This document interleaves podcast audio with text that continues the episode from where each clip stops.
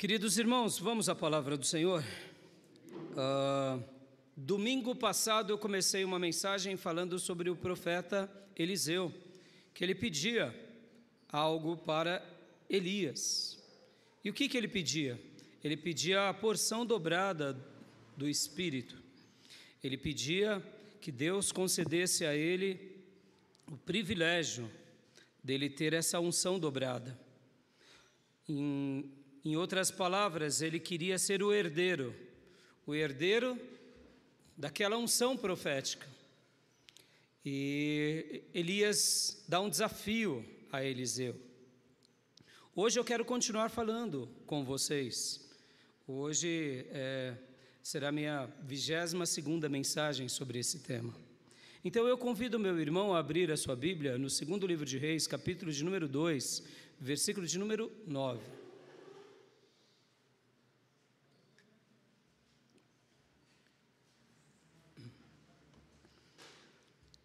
Segundo livro de Reis 2:9. Quero ler novamente.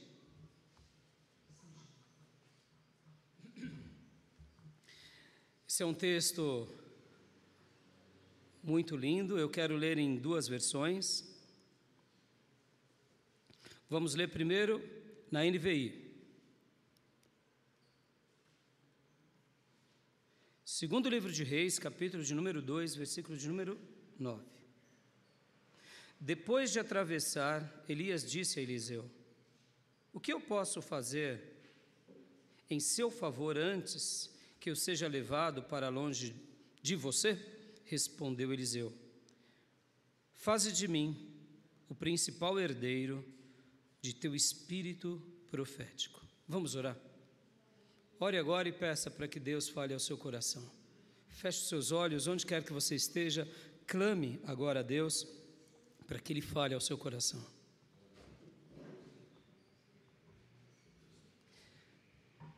Pai, em nome de Jesus, nos colocamos diante da tua presença e pedimos, ó Deus, fale ao nosso coração, fale a nossa vida, meu Pai, fale ao mais profundo do nosso ser.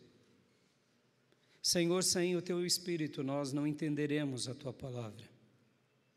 Sem o teu Espírito nós não seremos iluminados nessa revelação. Sem o teu Espírito nós nem estaríamos aqui. Então, meu Deus, nos ajuda. Nos ajuda a termos o teu Santo Espírito e não somente termos ele, mas sermos plenos do teu Santo Espírito, sermos abundantes do teu Santo Espírito, nadarmos nas águas do teu Santo Espírito. Ó oh, meu Pai, nessa oração eu te peço, meu Deus, sobre aqueles irmãos que se igualam àquela visão que o teu profeta Ezequiel menciona sobre o rio de Deus. Eu quero acreditar, Senhor, que muitos irmãos têm uma experiência com o Espírito Santo na semelhança das águas que estão nos dedos. Outros sobem para as canelas essas águas. Outros entram no rio de Deus até os seus joelhos, outros à cintura, outros até o peito, e outros nadam nas tuas águas benditas. Ó meu Pai, ajuda-nos, Senhor, a nos entregar a uma vida onde possamos nos render, nos render de tal forma, de tal maneira que nademos no oceano do Espírito. Nademos nele, não para poder mostrar alguma virtude nossa, até porque quem realmente é cheio do teu Santo Espírito tem uma característica maravilhosa que é ser humilde. Mas eu te peço, meu Deus, ajuda-nos, Senhor. Ajuda-nos. Ajuda-nos a termos o teu Santo Espírito, a vivermos com ele, a alegrarmos e jamais, jamais entristecermos ou negarmos o teu Santo Espírito. Ó oh, Deus bendito, ajuda a nossa igreja local, essa comunidade de fé, que o Senhor levantou nessa cidade para ser sal e luz nessa cidade, Pai, e aonde chegar esse culto. Senhor, ajuda-nos, Pai, ajuda-nos. E, Senhor, me faz lembrar daquilo que Billy Graham dizia, que tudo que é feito pelo poder do Espírito Santo perdura. E, e é assim que nós seguramos agora e lemos um texto sagrado, porque acreditamos, meu Pai, que cada porção da tua palavra é sagrada, foi feita pelo teu Santo Espírito e dado a homens consagrados, e ela perdurou, chegou até nós. Obrigado pela vida de Elias, por essa escola, e obrigada pela vida de Eliseu. Eu te agradeço, meu Pai, e te peço, intercedo nessa oração, derrama o teu Santo Espírito sobre todos nós, derrama. E sobre aqueles que ainda não se converteram, mas que têm, têm sido ministrados, têm sido tocados, eu te peço, Pai, converta-os, que eles se rendam a Ti, Ó oh Deus, aquilo que Calvino ensinava, e particularmente eu creio que a tua graça é irresistível, o teu Santo Espírito nos, nos, nos toca, fala conosco, fala na nossa consciência, fala no nosso coração, e, e uma hora nós nos rendemos conscientemente e nos entregamos, porque, ó oh Deus, como é bom poder te servir, como é maravilhoso, e sabemos que toda operosidade vem sobre nós, sobre a tua igreja, sobre o teu povo, pelo poder do teu Santo Espírito. Ó oh, Pai bendito, ó oh, Jesus bendito, derrama do teu Santo Espírito sobre nós em nome de Jesus. Amém. Se você crê, diga um amém bem forte, meu irmão. Glória a Deus. Porção dobrada do teu Espírito. Eu quero ler agora na interlinear, mas também quero ler na Almeida Corrigida Fiel. Glória a Deus. Quero ler nessas versões. Vou ler primeiro na interlinear. Havendo eles passado, Elias disse a Eliseu: Pede-me, o que queres que eu te faça? Antes que seja tomado de ti. Disse Eliseu: Peço-te que me toque por herança porção dobrada do teu espírito. Aleluias. Quero ler numa outra versão, corrigida fiel. Sucedeu que, havendo eles passado, Elias disse a Eliseu: Pede-me, pede-o que te faça, antes que eu seja tomado de ti. E disse Eliseu: Peço-te que haja porção dobrada do teu espírito sobre mim. Aleluias! Irmãos, todas as versões vão trazer um, um, uma tradução que, para mim, para mim, ela se completa. Vou ler agora também em uma outra versão. Vou ler aqui na versão King James. Assim que atravessaram, Elias propôs a Eliseu: Pede-me o que queres que eu te faça antes que seja levado para longe de ti. Ao que respondeu Eliseu: Rogo-te como herança, vírgula, porção dobrada do de teu poder espiritual. Deixa eu explicar uma coisa que eu aprendi logo no começo da minha conversão. Todas as versões são maravilhosas. Todas as versões. Ah, vocês têm que lembrar que as primeiras versões que foram traduzidas para o português foi em, por volta de 1500. Então, quando você pega uma tradução e traduz ela para o português, então você, você tem que saber que o autor, é, o tradutor, ele, ele faz um exercício muito difícil, que é tentar trazer aquela palavra do original para a língua corrente daqueles dias. Então, as versões, elas se completam. Todas as versões, na minha opinião, se completam. Como assim, pastor? O que um tradutor enxerga como uma palavra, ah, depois de algumas décadas e gerações, outros tradutores enxergam como uma palavra que representa um significado melhor. Vou dar um exemplo simples para vocês entenderem. As versões mais antigas no português, quando falava, por exemplo, sobre amor, lá em 1 Coríntios 13, 1 Coríntios 13, trazia a tradução de caridade, porque a caridade é, a caridade é.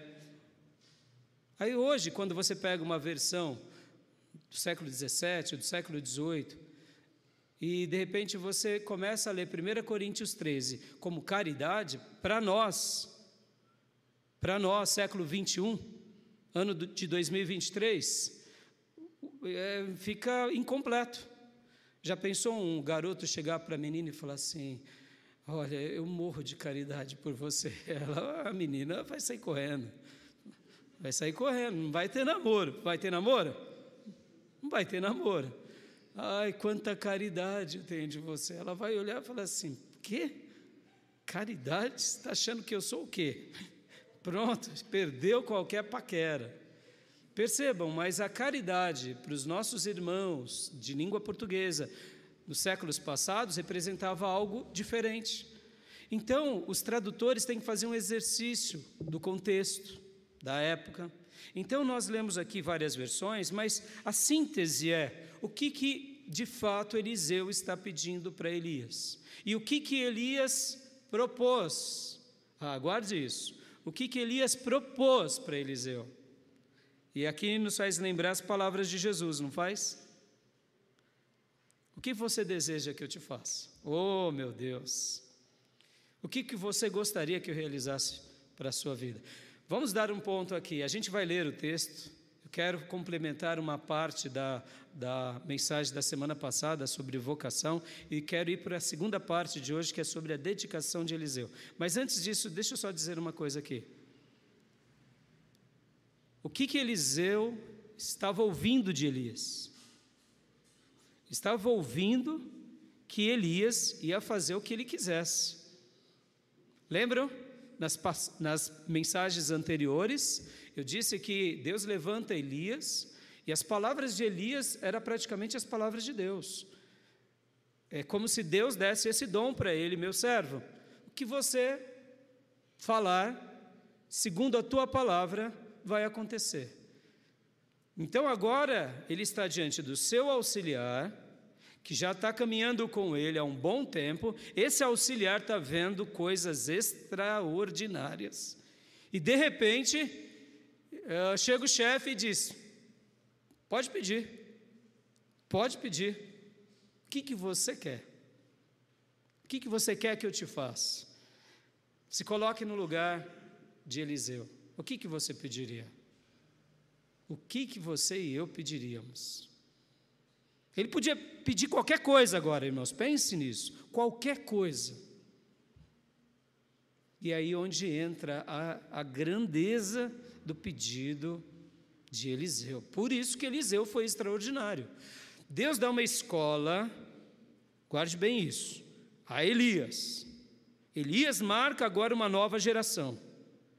Mas Deus levanta um auxiliar que pega essa escola e, e não diz, ah, eu quero uma nova escola melhor do que a sua. O que ele está dizendo é: eu quero continuar fazendo o que você faz, eu quero realizar a obra que você realiza, mas só que de forma dobrada. Dobrada. E hoje a gente vai trabalhar aqui no segundo ponto que eu falei na semana passada sobre a dedicação, para a gente entender melhor o que é essa porção dobrada. Então, irmãos, pense nisso. Se Deus aparecesse para você e dissesse agora: pede-me, o que você deseja que eu te faça? O que você pediria para Deus? Eu sei que muitas vezes, num momento como esse, nós, nós tentamos dourar a pílula. Não, eu ia pedir para ser cheio do Espírito Santo. Não, eu ia pedir para ser um vaso nas mãos de Deus. Não, eu ia pedir para ganhar as almas, porque você está no ambiente religioso. Não, eu ia pedir para ser um adorador. Mas sabe como a gente prescuta o nosso coração de verdade? No nosso dia a dia. É o que nós mais desejamos. Você quer dinheiro? É, é, é o que você mais deseja? É o que você vai pedir de coração. Concorda, irmãos? Porque muitas vezes é o que mais a gente deseja. O que, que mais a gente deseja? Vamos olhar hoje aqui para Eliseu, para Elias, para a gente aprender a pedir correto, pedir para algo que agrade a Deus, porque muitas vezes a gente é muito egoísta, muito pequeno. Pastor, o povo de Deus é assim? Sim, o povo de Deus é assim. Nós somos assim. Se a gente não é ministrado pela palavra, como hoje nós seremos, a gente fica no nosso mundinho, nas nossas coisinhas, na nossa casinha, como se a gente fosse viver aqui para sempre, irmãos. E não é. E é por essa razão, inclusive, que muitos milagres em oração não acontecem na nossa vida. Não é porque Deus não quer fazer, porque orações egoístas Ele não responde, não responde mesmo. Até na igreja. Muitas vezes a gente quer algo para a nossa glória. Então Eliseu aqui, ele, ele faz esse pedido e ele, em outras palavras, está dizendo: Eu quero a unção dobrada do teu poder, eu quero dar continuidade, eu quero ver Deus atuando. Amém, meu irmão? Amém, minha irmã? Você crê nisso, que Deus pode ouvir a sua oração? Você crê nisso? Então, hoje eu quero falar um pouco ainda sobre essa questão da vocação, eu quero trabalhar um pouco também sobre a consagração e depois eu quero falar sobre a disciplina e dedicação dele. É, ainda falando um pouco sobre a vocação, meus irmãos, a vocação de, uma, de alguém. É, eu quero ensinar algo bem importante aqui para vocês. É, não confundam vocação com santidade, irmãos. Não confunda. Não confunda vocação com santidade. Por quê? Nós temos uma ideia muito errada e confundimos muito essa questão. Por exemplo, santidade não tem nada a ver com vocação. E vocação não tem nada a ver com santidade. Elas são bênção, mas são coisas distintas. Muitos irmãos pensam assim: se eu orar como Elias orou, eu vou fazer o que Elias fez. Se eu orar como Eliseu orou, eu realizarei as mesmas obras. Não necessariamente. Não necessariamente. Porque você tem que lembrar que o dom veio de Deus, não veio de Elias nem de Eliseu. E aí, as realizações dos milagres não depende de quem ora, depende de Deus. Amém, igreja? Amém? Podem ver, muitas vezes a gente tem essa ideia. E os irmãos entram em parafuso, porque oram, oram, oram, oram, se consagram, jejuam Deus não faz como Ele quer ou, que ela, ou como ela deseja, e aí para de fazer, fala, tá vendo, Deus não, não, não me respondeu. Não, não tem nada a ver. A sua oração, seu jejum, te levará ao nível de consagração e santidade. Se você orar como Elias, se você orar como Eliseu, você se tornará tão consagrado quanto, quanto eles. Ou seja, diante de Deus, seremos filhos e filhas que alegraremos a Deus como eles alegraram. E aí, pastor, e aí, meu irmão, você está alegrando Deus. Que coisa mais maravilhosa. Ah, não, é, é, Deus não está me respondendo. Eu quero impor as mãos sobre os doentes e quero ver os curados. Mas você quer? Será que foi Deus que quis? Quando Deus quer algo para conosco, Ele dá o dom e ele levanta a pessoa. Guarde isso no seu coração, meus irmãos.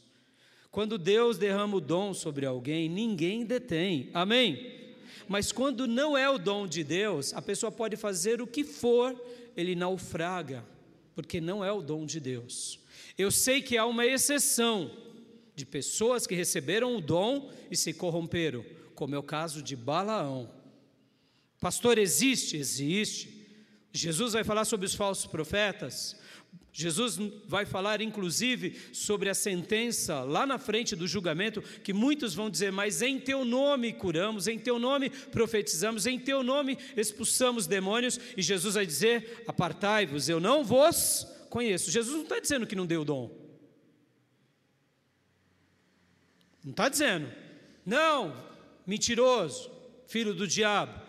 O que você fez foi no poder do diabo. Jesus não disse isso na sentença lá de Mateus, no julgamento.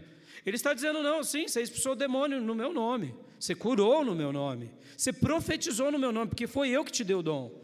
Mas você pegou o dom, ao invés de glorificar a mim, se autoglorificou, fez coisas para você. Aí onde nascem os falsos profetas. Estão entendendo, meus irmãos? Bem claro.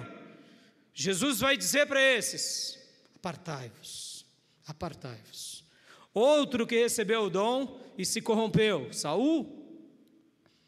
Pastor, ora, veja lá em Samuel, logo após que Samuel unge de fato Saul, ele profetiza entre os profetas. E o texto não diz que foi uma profecia macabra do diabo, do espírito maligno. Ele profetizou com os profetas, a presença caiu, ou como a gente gosta de chamar, o fogo caiu. E ele profetizou, e as pessoas diziam: Olha, Saul está entre os profetas. E Saul é levantado como rei. Saul recebeu dois dons. Dois, falta de um, dois grandes dons de profeta e dom de monarca, ou seja, líder político de uma nação, o primeiro rei da nação. E aí, pastor? E aí que ele se corrompe. Então, meus irmãos, existe sim pessoas que se corrompem. Por isso que, irmãos, como é importante a gente entender Entender que realmente o dom de Deus a gente tem que zelar, a gente tem que cuidar, a gente tem que sempre glorificar a Deus, nunca praticar a autoglorificação, e Eliseu é essa pessoa. Então, voltando à ideia que eu estava explicando há pouco, se você orar, se você jejuar, se você se consagrar, você se tornará tão santo quanto, mas o milagre não tem a ver com você ou comigo, tem a ver com o dom de Deus. Amém, meus irmãos? O que, que eu quero falar sobre essa questão da vocação? É aí onde entra aquilo que Deus faz. Nem todos terão, terão os mesmos dons. Uns pregarão, outros profetizarão, outros ensinarão, outros louvarão, outros receberão dons que são aqueles de trás dos bastidores, de hospitalidade, de generosidade, de serviços, diaconatos. Oh, meus irmãos, isso é maravilhoso dom da intercessão. Você nunca vai ver uma pessoa que recebe o dom da intercessão conduzindo um culto de domingo, por exemplo. Não, porque ele está intercedendo para que o culto realize, aconteça. O intercessor é um dom secreto de trás dos bastidores. Então o dom vem do Espírito, o dom vem de Deus, a vocação vem de Deus. Por isso, irmãos, que aqui a gente descansa. Porque o que, que tem a ver essa questão do dom? É bem simples, irmãos. O dom tem a ver com uma coisa bem simples. O tamanho daquilo que eu realizarei. Uns serão que nem um pé de banana, vão dar uma banana, um cacho de banana. Não sei se você sabe, a bananeira você tem que cortar ela no tronco para que nasça depois uma nova banana, um novo cacho de banana. Outras pessoas são como um pé de laranja, que são frutíferos. Outros são árvores gigantes, gigantes. E aí, pastor? E aí que isso depende de Deus e não do homem. Podem ver as pessoas vivem numa neura. Se eu não fizer a obra que aquele pastor faz, eu estou fora. Mas quem disse que você tem que fazer igual aquele? Quem disse? Quem disse que você tem que realizar? Então, pastor, por que na Bíblia tem essas, essas pessoas? É para que a gente aprenda com elas, siga os passos e busque em Deus o que Deus tem para nós. Amém, meus irmãos? Podem ver que nenhum filho de Deus na Bíblia é igual a outro. Me dá um segundo Abraão, segundo Moisés. Me dá um segundo Pedro, segundo João. Aqui a única exceção que alguém que pede o dobro, mas porque Deus queria ensinar aquele povo uma grande lição. Queria ensinar aquela escola, mas podem ver, o sucessor de Eliseu não pede o dobro do dobro. Poderia. Então Deus aqui ao permitir isso, ao permitir isso, estava dizendo mais ou menos para aquele povo: Olha, meu povo, meu povo de Samaria, meu povo, que eu tenho levantado essa escola, meu povo de Judá, meu povo do templo, olhem, aprendam com os profetas, olha como eu atuo, eu levanto uma exceção para trazer o meu povo e a minha nação à minha presença, levanto o meu ungido, Elias, e agora olhem para ele, mas olhem também para esse auxiliar, porque ele vai representar aquilo que de fato tipifica, sintetiza algo magnífico. Eliseu, ele representa o que é realmente crer em Deus. Eliseu representa o que é realmente ser um discípulo. É, Eliseu representa o que é verdadeiramente ser um auxiliar, um obreiro aprovado. Eliseu representa o que é, de fato, alguém que tem dedicação, persistência e uma alta espiritualidade. Logo, Eliseu tipifica ou representa o que é ter uma porção dobrada, ou fazer aquilo que realmente Deus deseja. Então, vocação é uma coisa, santidade é outra. Amém, irmãos? Ficou claro para vocês? Ficou claro? Entender isso é muito importante.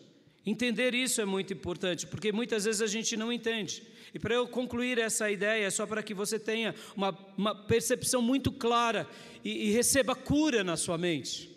Por que eu estou dizendo cura na mente, irmãos, e cura no espírito? Porque eu, por exemplo, eu tinha, eu tinha, eu tinha é, uma certa neurose nos meus primeiros anos de convertido. Eu achava que a, a salvação das pessoas dependiam de mim. Isso era inconsciente. Porque se eu orasse muito por aquela pessoa, aquela pessoa ia se converter. E que se não se convertesse é porque eu não estava orando adequadamente. Irmãos, não é assim. Não é você que convence a pessoa do pecado, da justiça e do juízo, é o Espírito Santo. Muitas orações nossas serão respondidas depois que partirmos. Podem ver que estamos aqui hoje. E uma oração foi feita um dia por Jesus, por todos nós, em João 17. Sabia que Jesus intercedeu por você? Jesus orou por você e por mim. Ele orou pelos discípulos e orou por aqueles que creriam nele. Aleluias. Jesus intercedeu por você. Olha que coisa linda. E essa oração de Jesus por você e por mim foram respondidas. Muitas orações nossas serão respondidas depois da nossa morte, porque Deus quer responder depois da morte, não em vida. Ou seja, Muitas vezes a gente tem umas neuras. Se eu orar muito, é, é, eu vou expulsar todos os demônios. Não necessariamente. Você vai expulsar aqueles que Deus quer que você expulse, outros não. Mas se eu orar muito, o país vai mudar. Você vai orar muito, Deus vai salvar vidas, o país vai ser transformado naquilo que Deus sonhou. Meus irmãos, isso, isso parece meio. Pastor, mas então para que orar muito? Irmãos, quando você ora muito, você se aproxima do Cristo. Você se aproxima de Deus, você tem intimidade, você entende os sinais, você descansa, você não tem neura. Eu, eu precisava dessa cura na minha alma. Eu precisava, eu, eu lembro que no momento da minha vida eu, eu jejuava muito, além da conta, ao ponto de ficar até um pouco doente. E o Espírito Santo, graças a Deus, ele, ele me deu equilíbrio. Percebam, a gente tem esses momentos. Então, parece bobeiro que eu, vou, eu, estou falando aqui, mas não é. Discernir a vocação, ou seja, até mesmo saber esperar a hora em que Deus vai falar conosco sobre um determinado assunto. Tem vezes que a gente quer tanto negócio que a gente vive uma vida cristã ansiosa. Aí eu te pergunto: combina cristianismo com ansiedade? Cristianismo com preocupação? Não.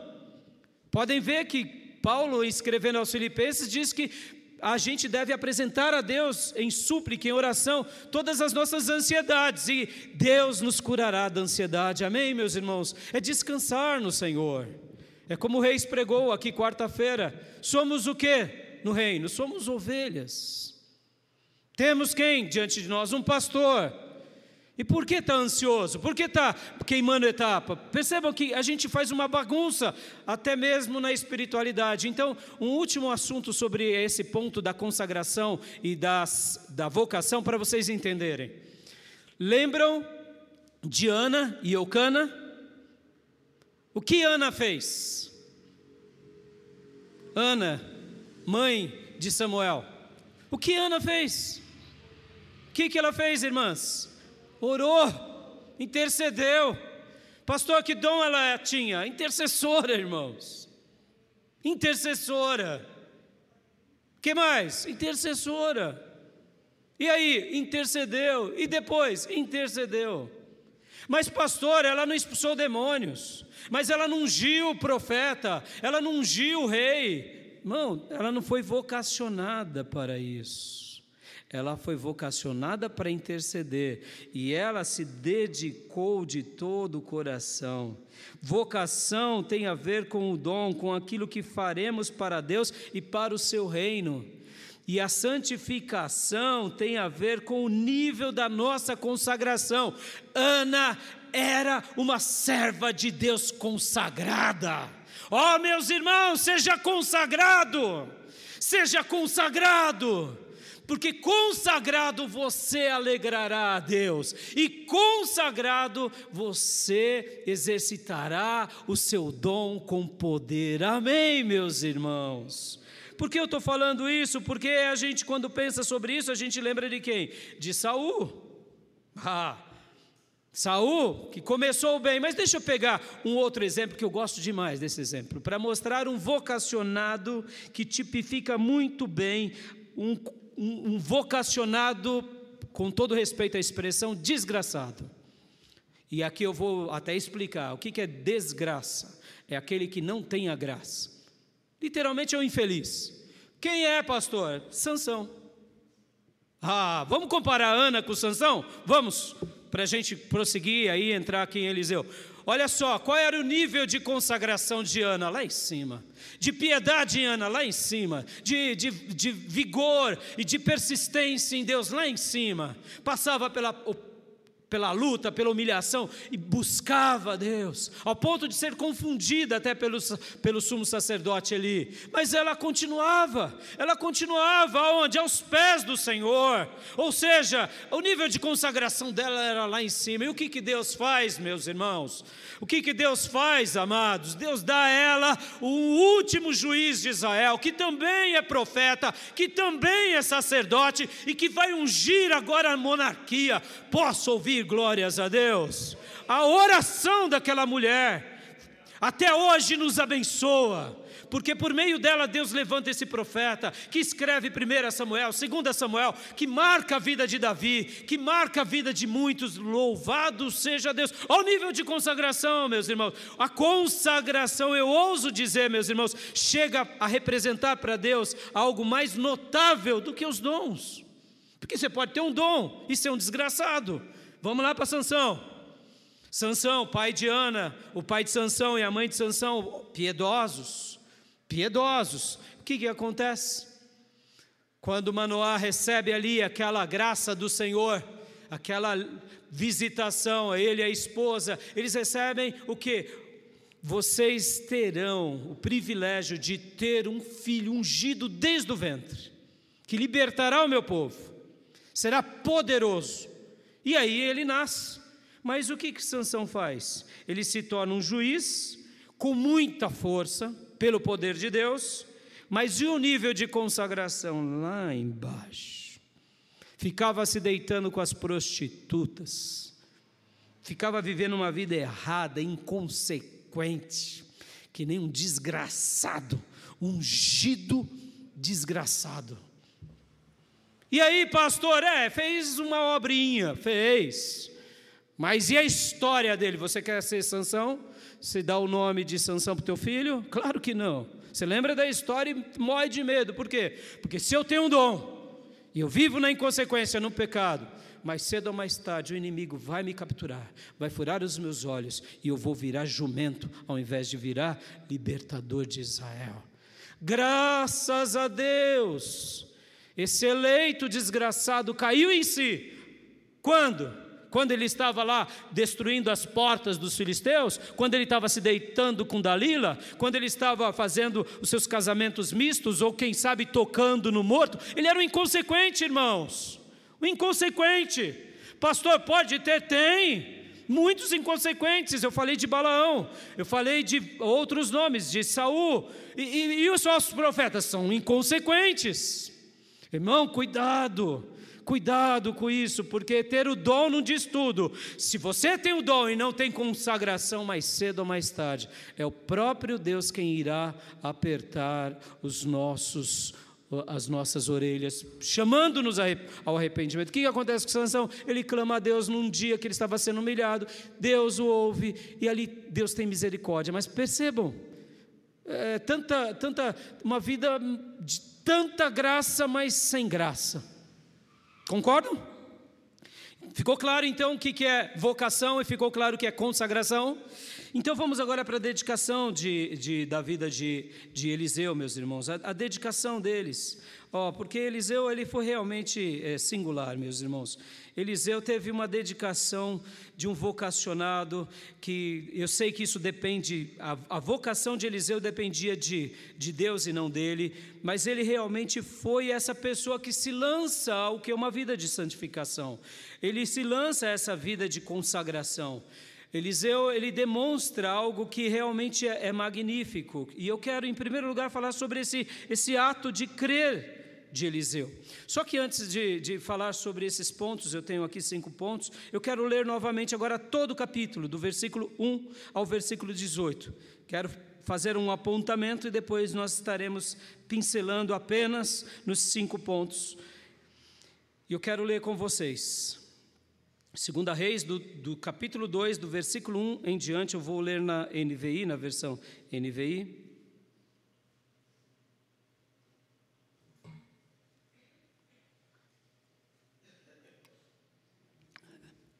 Até para esclarecer um pouco esse texto para vocês. Porque no primeiro momento parece que Elias está dando uma ordem para Eliseu e ele não obedece. Na realidade, aqui não é a desobediência de Eliseu, é a persistência de Eliseu com Elias. Vocês vão ver no texto, vocês vão ver no texto que havia já uma indicação de que Elias seria tomado, seria levado. E todos os discípulos e profetas sabiam disso, inclusive Eliseu. Então, por essa razão, ao ler o texto agora, vocês vão ver que num dado momento, o próprio eh, Elias e Eliseu conversando, fica claro esse fato. Mas vamos ler do versículo 1 em diante. Diz assim a palavra de Deus, segundo o livro de Reis, capítulo número 2, versículo 1. Quando o Senhor levou Elias aos céus num redemoinho, aconteceu o seguinte: Elias e Eliseu saíram de Gilgal, e no caminho disse-lhe Elias, dois pontos, dá uma pausa aí. Então aqui você pode ver que o escritor, que é Jeremias, começa fazendo uma síntese dos acontecimentos. E eles estavam aonde? Em Gilgal. Em Gilgal. O que, que representava Gilgal para Israel? Ah, meus irmãos, Gilgal representava o primeiro acampamento com Josué.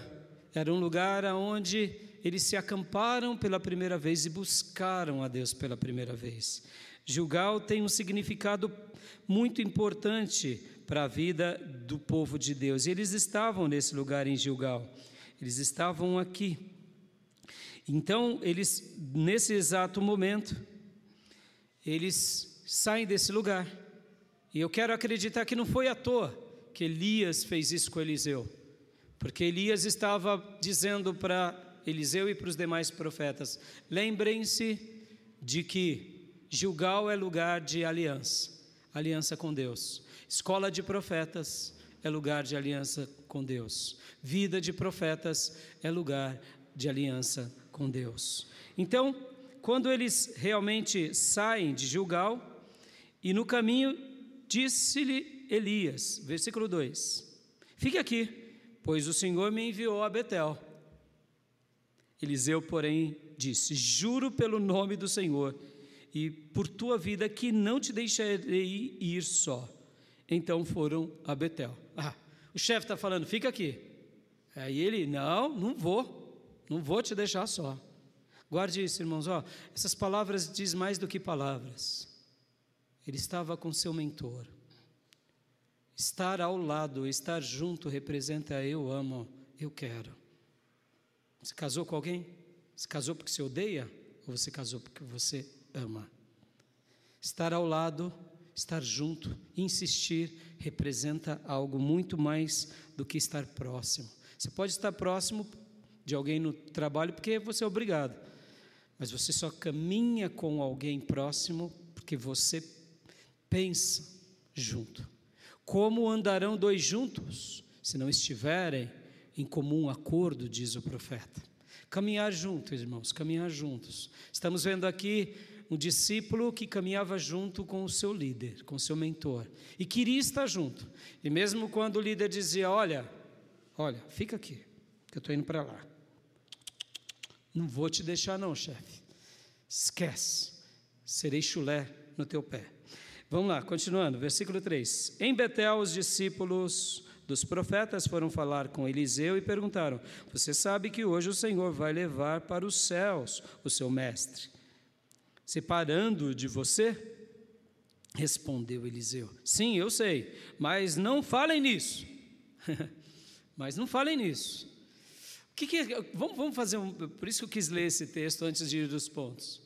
Olha só, é, já tinha chegado a mensagem que Elias sairia. Por que ele diz isso? Não falem nisso. Porque esses profetas que estão em Betel, lembra da escola, irmãos? A escola ficava em Samaria, mas tinha discípulos em todas as cidades. Posso ouvir glórias a Deus, meus irmãos? Olha essa obra, olha essa obra dessa escola. Oh, meus irmãos, que coisa maravilhosa, no meio do povo desviado, dos dias de Acabe, de Jezabel, dos filhos de Acabe, de toda aquela, aquela idolatria que começou lá com Jeroboão. Deus levanta uma escola, e essa escola, mesmo com sofrimento, com dedicação, ela é extraordinária. Oh, meus irmãos, como essas mensagens são maravilhosas. Deixa eu até fazer um, comentário aqui, porque eu comecei a. a, a é, onde Deus começou a trabalhar comigo nessa, nessa série de mensagens? Eu, eu comecei, uh, estou lendo, eu gosto de ler muito a Bíblia de forma cronológica. Eu estava passando por Reis e aí eu comecei a pensar assim: e se, e se, o que Deus quer fazer hoje na nossa nação? O que Deus quer fazer no nosso mundo? O que, que, o que... Aí comecei a pensar: e se Elias estivesse nos nossos dias? Eliseu, Micaías, Jeú, Aiás, e se esses profetas estivessem espalhados na nossa nação, o que, que eles falariam? Qual seria a mensagem? Oh, meus irmãos, a gente tem que orar para Deus levantar profetas que proclamem essa profecia, mas que Deus use na nossa nação de forma tremenda. Amém, meus irmãos? Então, é, é, isso eu pensei durante semanas, eu venho pensando, em, em, sempre que eu prego aqui, é, durante a semana, fazendo as minhas lições de casa, eu fico pensando nisso.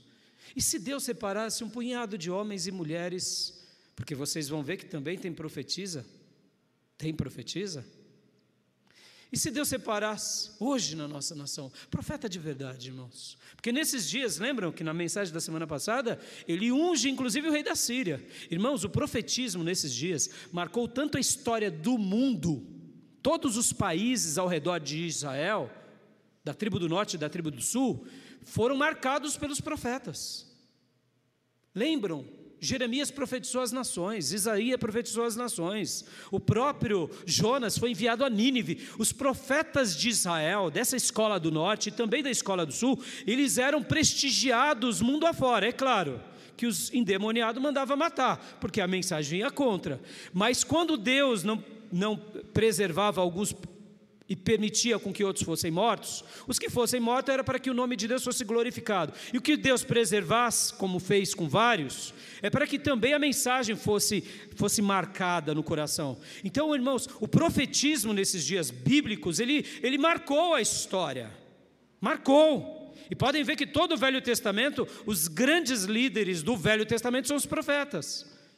E dentro da teologia nós temos uma terminologia que chamamos até mesmo de profetas literários e não literários, profetas clássicos e não clássicos. Quem são? Literários é o que escrevem. Jeremias é literário, Isaías é literário. E não literários é Elias e Eliseu, eles não escreveram. É Jeú, Micaías, eles não escreveram. Mas ambos tinham uma, uma unção poderosa. E quem faz uma obra que não é literária, porque você tem que saber que quando eu registro aquela história, eu perpetuo as gerações. Então, um profeta literário como é Isaías, ele marcou aquela geração e outras gerações porque ele escreveu. Só que olha que coisa linda, meus irmãos. Olha como o time de Deus é maravilhoso e como a obra de Deus não tem disputinha, sabe? Ah, eu sou dos profetas literários. Ah, eu sou dos não literários. Os não literários são mais fracos porque não escrevem. Os literários são mais acadêmicos porque escrevem. Hoje, nos nossos dias, teria essa besteirada toda, sabe por quê? Porque é vaidade. Mas naqueles dias, quem escreve? De Elias e de Eliseu. Quem escreve dessa escola é um literário, é Jeremias que era fruto dos profetas. Perceba, meus irmãos, como os profetas marcaram gerações e como Deus quer marcar os nossos corações. Pastor, e no Novo Testamento? É bem simples, irmãos. No Novo Testamento, todos os apóstolos foram profetas. Todos os apóstolos. E temos os apóstolos literários e os não literários. Sim, mas eles foram profetas, até porque o dom apostólico você tem que ser um profeta. Deixa eu dar uma outra lição aqui bem rápida para vocês. O que é um apóstolo bíblico? Em primeiro lugar, é quem caminhou com Jesus, viu Jesus. Primeiro lugar, é que também recebeu graça de Deus de fazer milagres naqueles dias. Alguém vai dizer que apóstolo bom é apóstolo morto. Em tese, muitas vezes eu tenho que admitir que a grande maioria da, das afirmações desses pastores está certo, porque hoje virou pouca vergonha. Qualquer pessoa que prega bem vira apóstolo. Meus irmãos, o apostolado bíblico é algo separado. Nós, na história do cristianismo, poderíamos dizer que John Wesley foi um apóstolo, poderíamos, mas ele não se vangloriou por isso. Poderíamos dizer que Spurgeon era um apóstolo, mas ele também não se vangloriou por isso. Calvino e Lutero eram apóstolos, mas eles não se vangloriaram. Então, meus irmãos, na minha opinião, na minha opinião, o apóstolo pode até existir, mas na medida com que tem sido feita, tem perdido o vigor. Agora, explicando o que é um apóstolo bíblico. O que é um apóstolo? Ele é um excelente ah, profeta, ele profetiza. Pedro profetizou, Pedro escreveu, Paulo profetizou. O apóstolo é um excelente evangelista, ele chegava onde ninguém chegava. Ele é um excelente pastor e é um excelente mestre. Pode ver que Pedro e João escrevem, e principalmente Paulo. Mestre é aquele que chega onde ninguém chega, sabe? Você está coçando o ouvido, você coça com que dedo? Você coça com o dedão? Você coça com o pequenininho, chega onde ninguém chega. O mestre, o que, quem tem dom de mestre, consegue ver o que ninguém vê. E, e, e o, na, na, mão, exemplifica bem o, o, dom apostólico, porque o que, que acontece? O, o dedo mais alto é o evangelista, ele chega onde ninguém chega. O profeta é aquele que diz, assim diz o Senhor.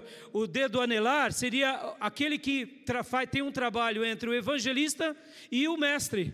Esse é o pastor. Podem ver que o apóstolo ele é um excelente profeta, ele é um excelente evangelista, ele é um excelente pastor e excelente mestre. Meus irmãos, eu estou aqui há 30 e poucos anos sendo pastor, cuidando dessa igreja, praticamente há quase 30 anos.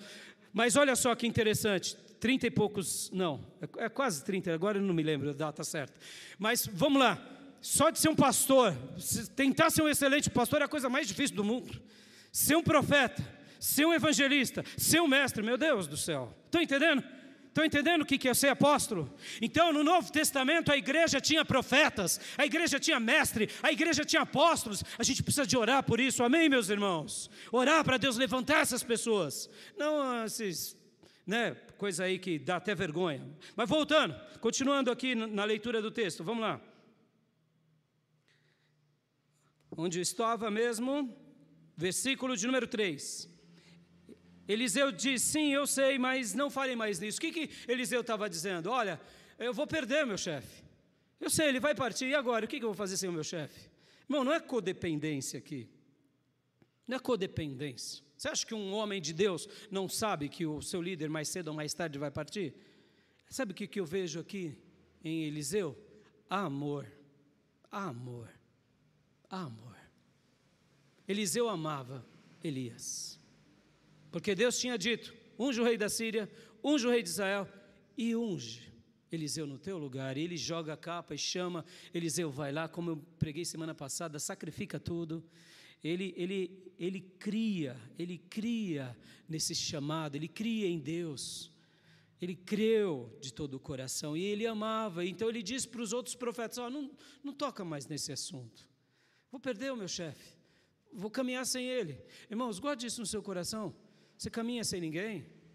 Você gosta de caminhar sem ninguém? Você não precisa de ninguém? Hum, que pena, viu? Que pena. Igreja é caminhar junto. Igreja é seguir alguém. Igreja é estar do lado. Igreja é demonstrar amor, é ser amado e amar. Posso ouvir glórias a Deus, meus irmãos? Versículo 4: Então Elias disse: Fique aqui. Eliseu, pois, os. Uh, versículo 4: Então Elias lhe disse: Fique aqui, Eliseu, pois o Senhor me enviou a Jericó.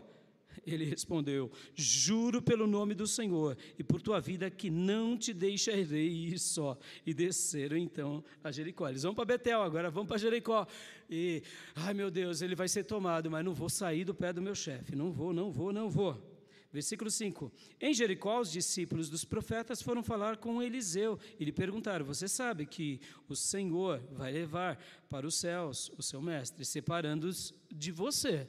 Ó, os discípulos de Betel falaram a mesma coisa, os profetas. E agora vem os de Jericó. Olha a escola aí, olha a escola aí. Olha a escola. Olha a escola espalhada em Israel, no meio dos desviados. Posso ouvir glórias a Deus, meus irmãos. Aqui, esse episódio, o profeta Eliseu estava, a, a, estava passando por uma prova, mas não era só ele. Os outros discípulos também. E Elias estava dando uma lição a toda a sua escola. A todos. Estava dando uma lição aos profetas de Betel, aos, aos profetas de Jericó, ao próprio Eliseu. Deus estava marcando aqui. Continuemos. 6. Em seguida, Elias lhe disse: Fique aqui, pois o Senhor me enviou ao Rio Jordão. Ah, aliás, ah, no versículo 5, no finalzinho, eh, respondeu Eliseu: Sim, eu sei, mas não fale mais nisso mais. Uma vez ele disse: Ah, não toca nesse assunto, esse papo está chato, esse papo não está legal. Lá os de Betel já falaram, agora vocês de Jericó também estão falando. Vocês sabem o que é seguir um chefe? Agora o chefe vai deixar. Eu sou discípulo dele, ele vai me embora. Oh, meus irmãos, é di... irmãos, pensem, é, é difícil essas coisas. Assumir algo, começar algo. Aqui, ele sabia o que ele queria, mas ele sabia o preço que era. Versículo 6: Em seguida, Elias lhe disse: Fique aqui, pois o Senhor me enviou ao Jordão. Ele respondeu: Juro pelo nome do Senhor e por tua vida que não te deixarei ir só. Ou seja, já pela terceira vez, fica aqui, Eliseu. Não, chefe. Juro pelo Senhor e pela tua vida, não. E agora tem até um ponto de exclamação. Não, não vou te deixar. Continuemos.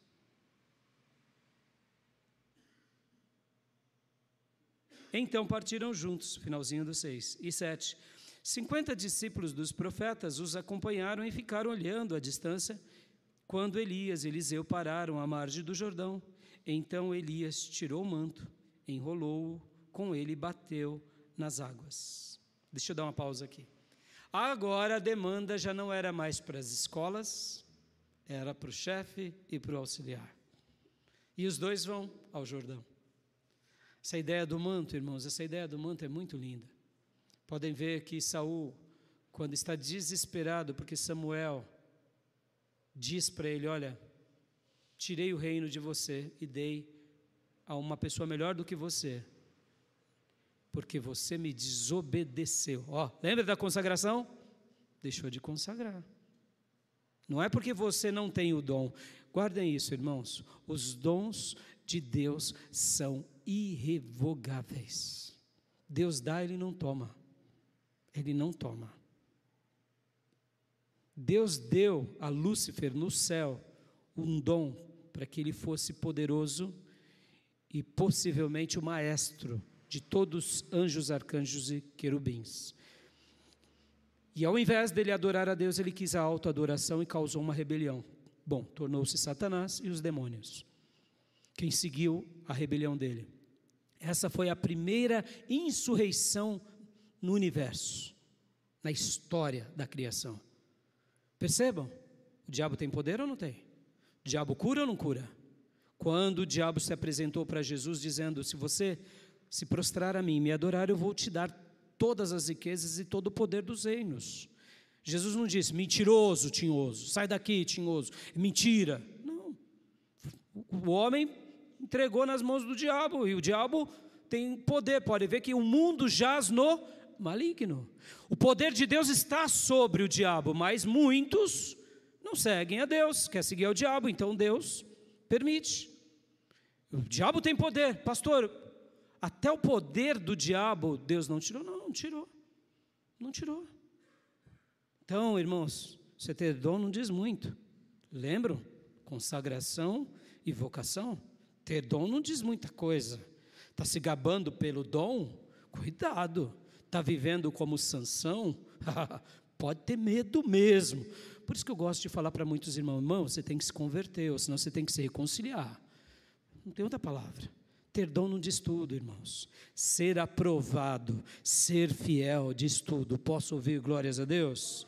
E aqui então, agora o pleito já não era mais dos dois, eram do, da escola e dos, dos profetas, chefe e do auxiliar, mas era só dos dois. E aqui tem a questão do manto, como eu dizia.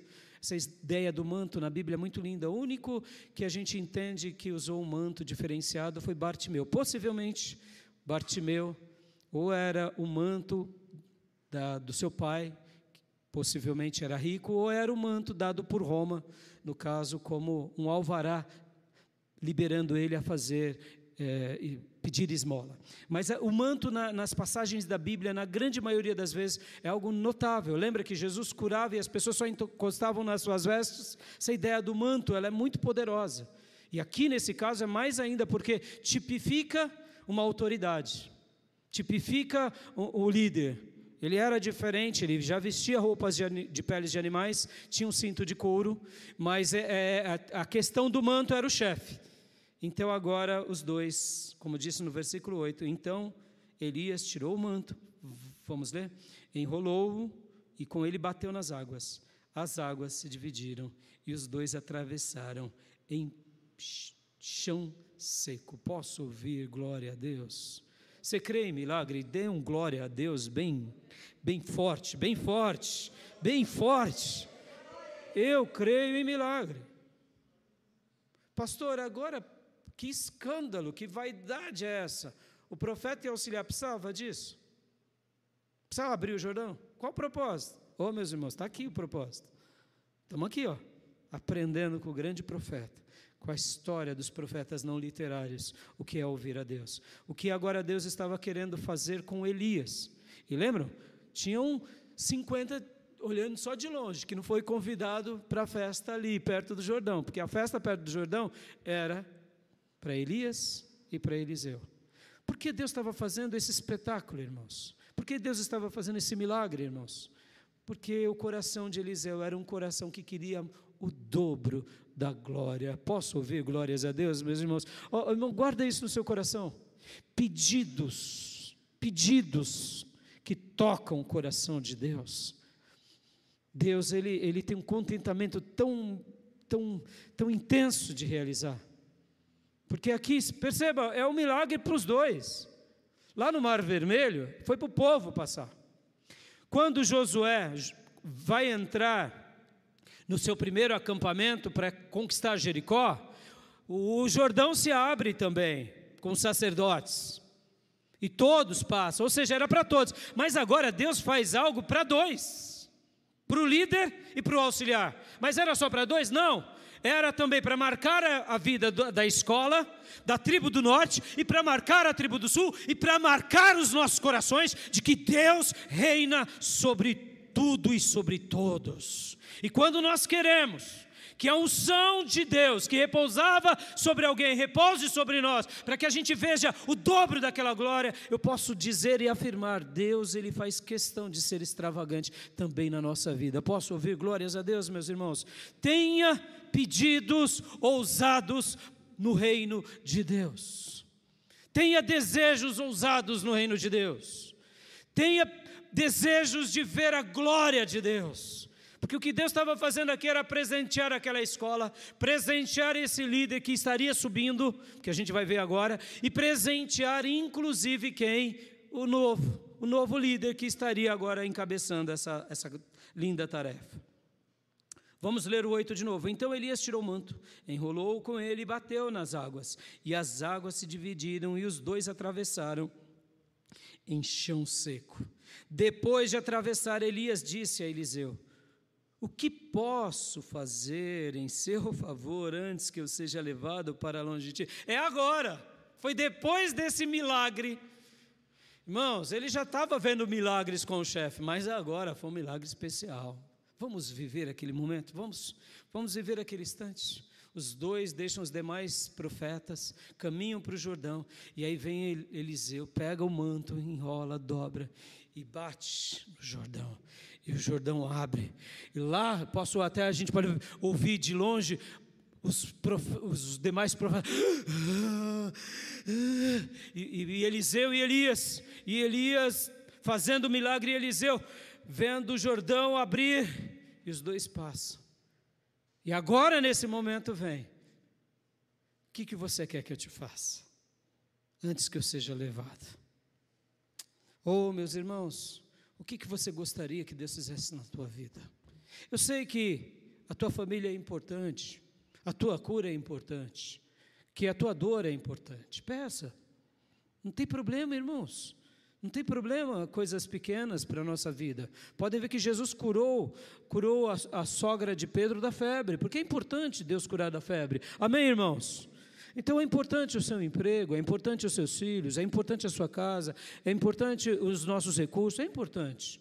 Mas nessa manhã, peça pra, por aquilo que é importante para você, mas peça para Deus: Deus, abre os meus olhos para desejar coisas mais notáveis, para desejar coisas mais ousadas, mais grandiosas. Sabe por quê, meus irmãos? Sabe por quê? Agora, agora Deus está querendo salvar o nosso país. Agora tem casamentos sendo destruídos e Deus está querendo usar você e a mim para a gente ser instrumento de Deus em casamentos. Agora tem pessoas que estão dormindo porque usaram drogas a noite toda e só pela misericórdia de Deus eles não ficaram com overdose.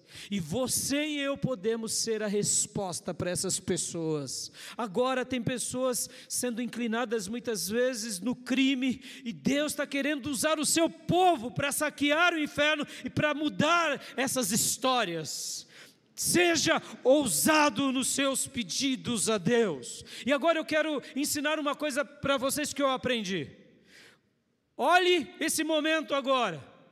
Se põe agora ouvindo Deus e usando as palavras de Elias para você. O que, que você quer que eu te faça? E pense assim, o que eu quero ensinar é isso: não tem impossível para Deus, amém, irmãos? Por um minuto, por um minuto.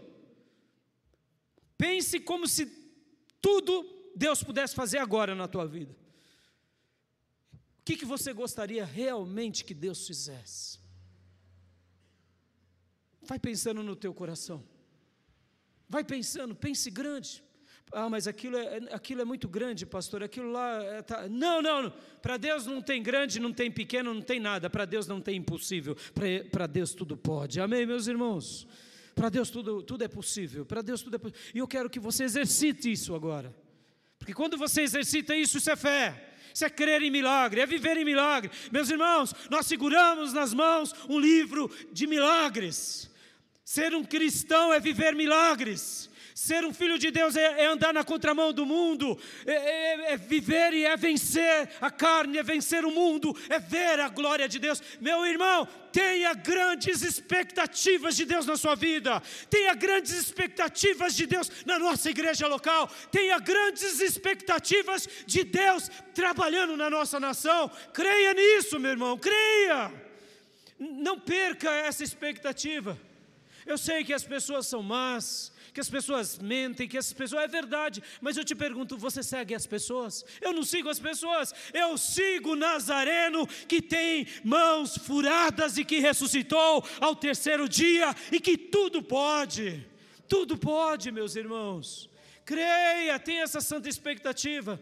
Tenha, tenha as pequenas coisas, mas comece a exercitar isso dentro do teu coração. Comece. Isso é fé. Quem sabe os céus agora está dizendo amém para a tua vida em nome de Jesus. Porque aqui foi esse momento que Elias perguntou para ele, e eu quero acreditar que Deus está fazendo essa mesma pergunta para nós. O que posso fazer em seu favor antes que eu seja levado para longe de você?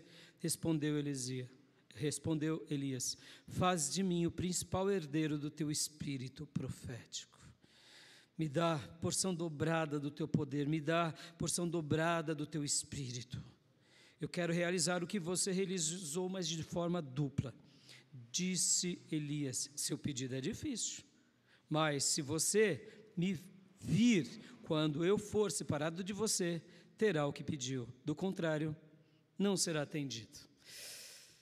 Opa, aqui foi uma condição. Aqui é uma condição. Ele fez um pedido muito elevado. E aqui, Elias está dizendo: Olha, com uma condição. Quando eu for retirado de você, se você me ver, me vir, você terá. Se não, você vai ser o meu sucessor, mas não vai fazer o dobro.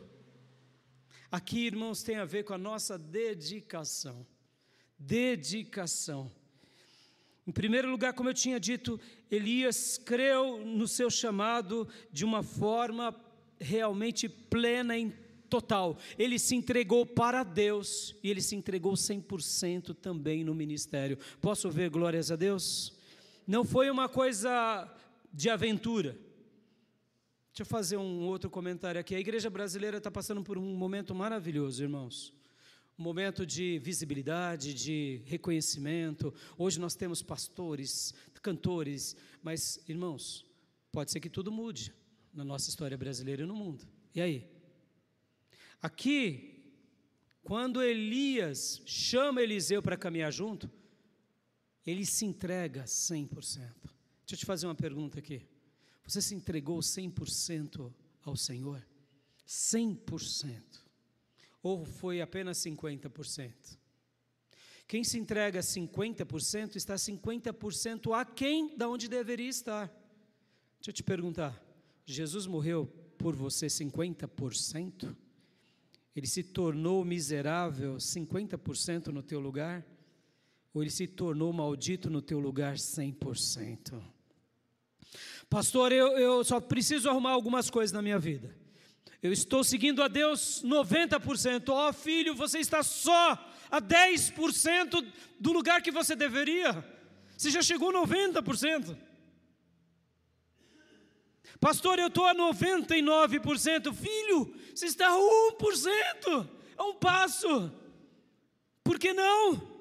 Meu irmão, em nome de Jesus, se entregue 100% para que o milagre de Deus aconteça na sua vida. Porque quando Elias chama Eliseu, ele se entrega 100%. Ele se entrega a esse ato de seguir ao Deus de Israel, mas ele se entrega também à sua vocação. Ele queima a carroça, ele cozinha os bois e ele segue esse profeta. E agora, e agora, ele está aceitando esse último desafio. Qual é?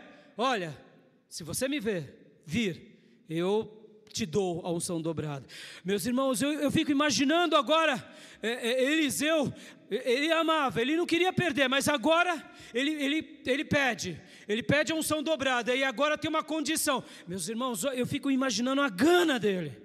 A gana, ah, chefe, agora, se eu já não te soltava, se eu já. Eu fico assim, imaginando que ele arregala os olhos e fala: tá bom, chefe, tá bom, eu vou ficar, vou ficar com você. Eu imagino que onde ele estava, ele estava atrás, andando.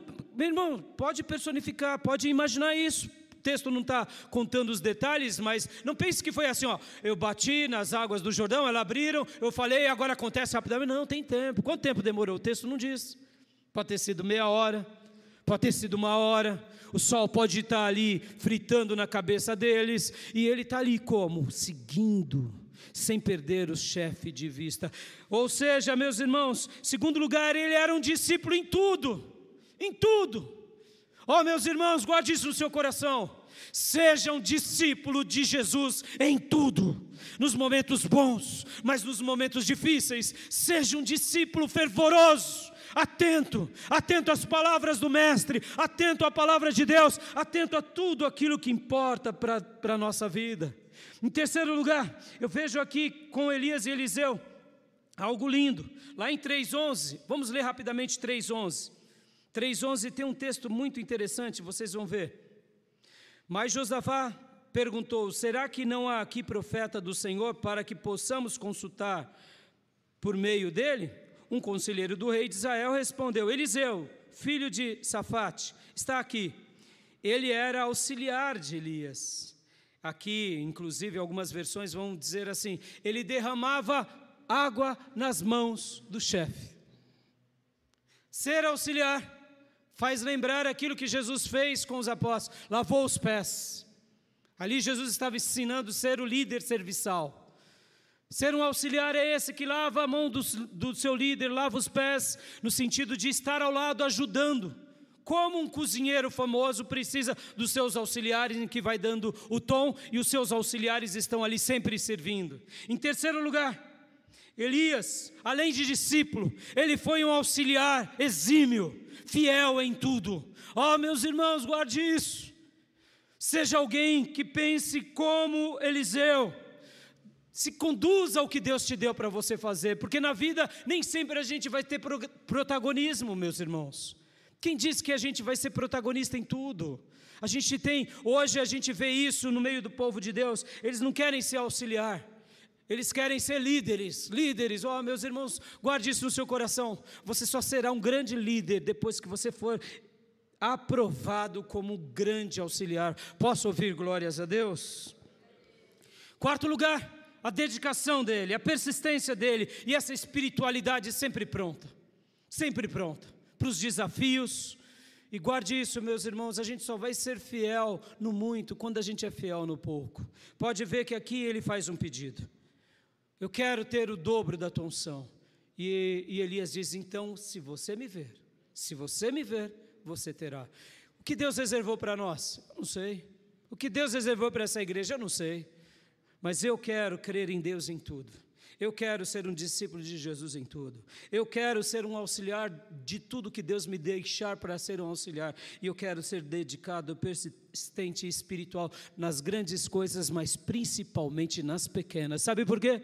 Porque depois que eu passo por esses estágios, como eu disse, Eliseu ele tipifica o que é ser um verdadeiro crente que tem fé em Deus, ele tipifica o que é ser um discípulo, ele tipifica o que é ser um excelente auxiliar, ele tipifica o que é ser uma pessoa de dedicação. E quando a gente passa por esses quatro pontos, não sobra outra coisa senão unção dobrada, meus irmãos, é unção dobrada. Por quê? Porque Deus vai fazer o que Ele quer, porque Ele vê que você foi aprovado. Posso ouvir glórias a Deus? Vamos continuar lendo o texto para a gente orar e encerrar. Versículo 11: De repente, enquanto caminhavam e conversavam, apareceu um carro de fogo puxado por cavalos de fogo que os separou, e Elias foi levado aos céus num redemoinho. Quem crê em milagre, dê um glória a Deus bem forte, bem alto. Aleluias. Meu irmão, você crê nisso? Eu creio, meus irmãos, desculpa se talvez você que é um, uma pessoa que até me admira e, e, e diz assim, mas o Raimundo, eu, meus irmãos, eu creio. O meu Nazareno nasceu pelo poder do Espírito numa virgem, morreu numa cruz no meu lugar e ressuscitou ao terceiro dia e no quadragésimo dia foi elevado às alturas, e ele está sentado à direita do trono do Pai, intercedendo por mim. E no dia de Pentecostes, o Espírito Santo veio sobre a igreja, e é esse mesmo Espírito Santo que me atrai a essa palavra e que me faz crer que existem cavalos e, e, carruagens de fogos e redemoinhos e homens que são arrebatados. Oh, meus irmãos, eu creio. Eu creio. E o que Deus tem para mim, eu não sei. Eu sei que eu quero crer nele, eu quero me entregar 100% a ele, 100% à obra dele. Eu quero ser um discípulo dele, eu quero ser um auxiliar do que Deus me deixou para ser um auxiliar. Eu quero ser dedicado, eu quero ter persistência, eu quero ter espiritualidade. Por quê? Porque assim, naturalmente, sobre a minha vida vem unção e graça dobrada. E aqui no versículo 12, quando viu isso, Eliseu gritou: Meu pai, meu pai. Ah, ele está dizendo assim: estou vendo, Senhor, estou vendo. Chefe, estou vendo. Meu pai, olha o termo aqui, pai. Percebam, irmãos, que vocês vão ver que esse era um termo muito usado naqueles dias pelos líderes que marcavam a presença e o coração das pessoas. Ele está chamando Elias de pai, mas ele não está adorando Elias. Porque ele tinha como pai. Chamar de pai não tem nenhum problema. Se aquela pessoa de fato realmente representa esse papel espirituoso, nenhum problema. Podem ver que os soldados de Naamã chamam ele, meu pai, meu pai, nos dias que ele foi consultar também Eliseu. E um rei de Israel também vai chamar Eliseu de meu pai, meu pai. Por quê? Porque realmente grandes líderes representam essa figura e esse papel. E ele diz: Meu pai, meu pai, tu eras como os carros de guerra e os cavaleiros de Israel. Ele está dizendo: Você, meu chefe, meu pai, você representa Israel. Você é aquele que protege Israel. É aquele que faz um papel como o exército no meio da nação. Oh, meus irmãos, profetas são assim. Profetas guerreiam as lutas espirituais, profetas protegem as pessoas, profetas lutam as lutas de Deus. Posso ouvir glórias a Deus? E quando já não podia mais vê-lo, Eliseu pegou as próprias vestes e as rasgou ao meio. Aí chegou o ponto de dizer: aqui é aqui deu o limite dos olhos. Qual era, qual era a condição? Se você me vê. Estou vendo, mas estou vendo até onde eu enxergo. Chegou. Ah, sumiu. Aí ele, ele rasga as vestes, dizendo aquele ato de quebrantamento: tipo, Senhor, eu vi, e agora? E agora? E agora, irmão, você vê até no gesto dele, gesto de quebrantamento, de contrimento, de, de piedade. Sobra o quê? Sobra o manto. Versículo 13. Depois pegou o manto de Elias, que tinha caído, e voltou para a margem do Jordão. Ai, o manto agora do chefe. Pegou o manto. Chegou agora a prova. A prova dos nove. Depois pegou o manto de Elias, que tinha caído, e voltou para a margem do Jordão. Então bateu nas águas do rio com o manto e perguntou: Onde está agora o Senhor, o Deus de Elias?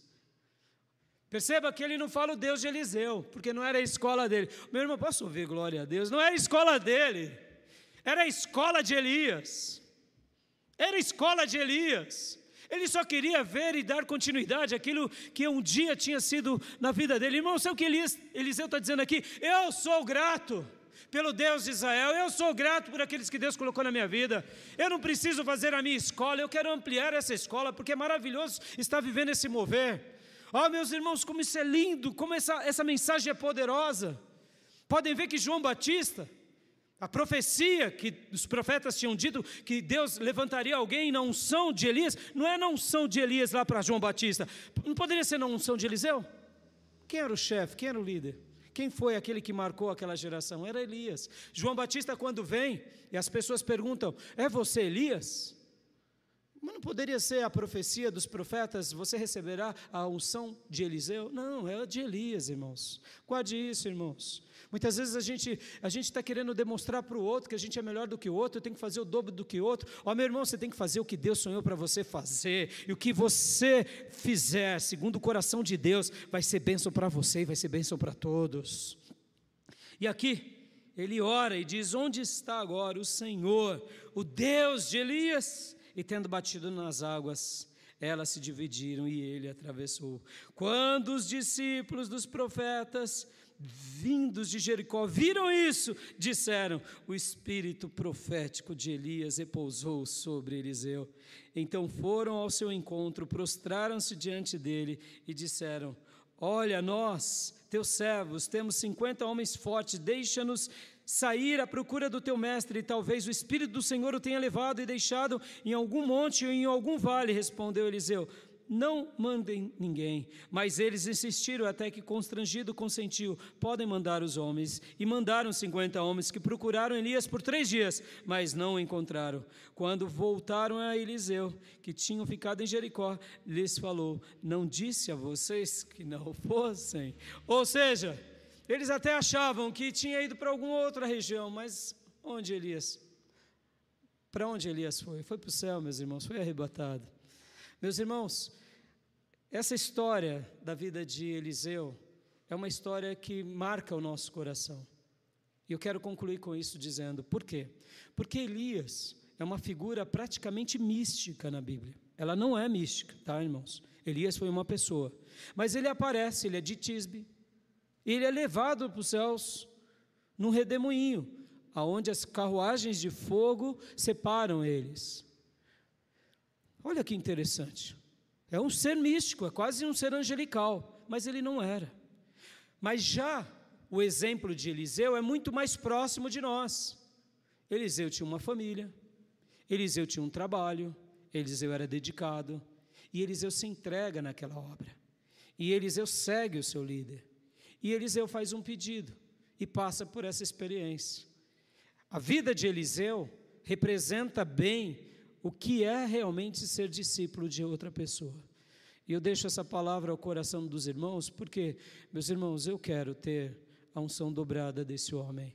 Eu quero ter a unção dobrada de tantos homens de Deus. Eu quero continuar fazendo aquilo que esses homens fizeram, não para minha vaidade ou vanglória, mas quando eu vejo, irmãos, eu até, quando eu vejo pessoas fazendo obras notáveis, cheio de unção, eu falo, Senhor, derrama sobre mim graça para eu poder fazer também, para eu poder alcançar vidas, para eu poder abençoar vidas.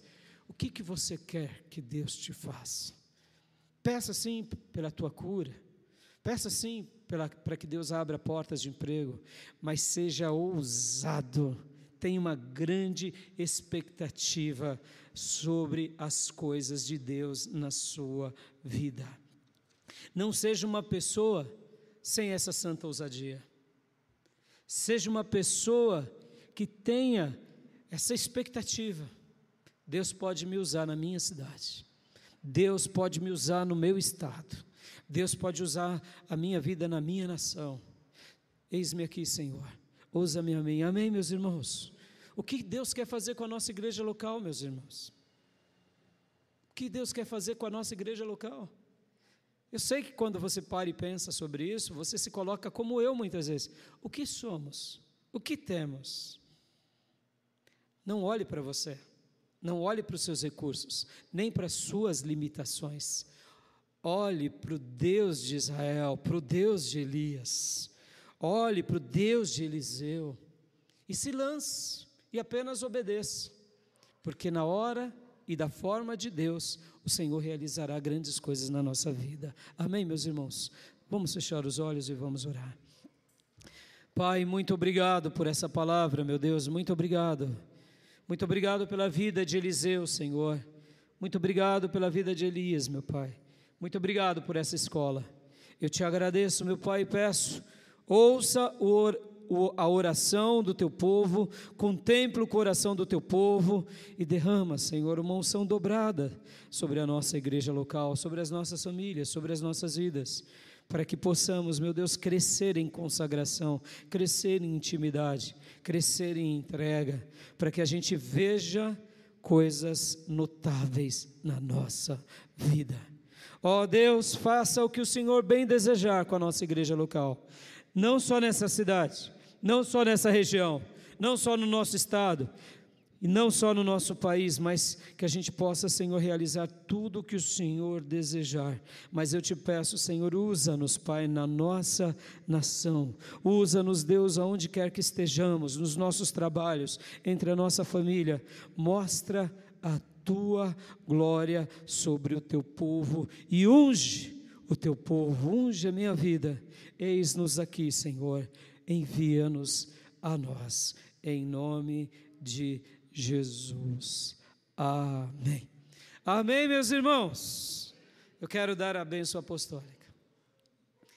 Que a graça do Senhor Jesus, que o amor de Deus Pai e as santas e eternas consolações do Espírito Santo de Deus sejam derramados, assim como uma unção dobrada do Senhor sobre todos nós, sobre todos vocês, agora e para sempre. Amém.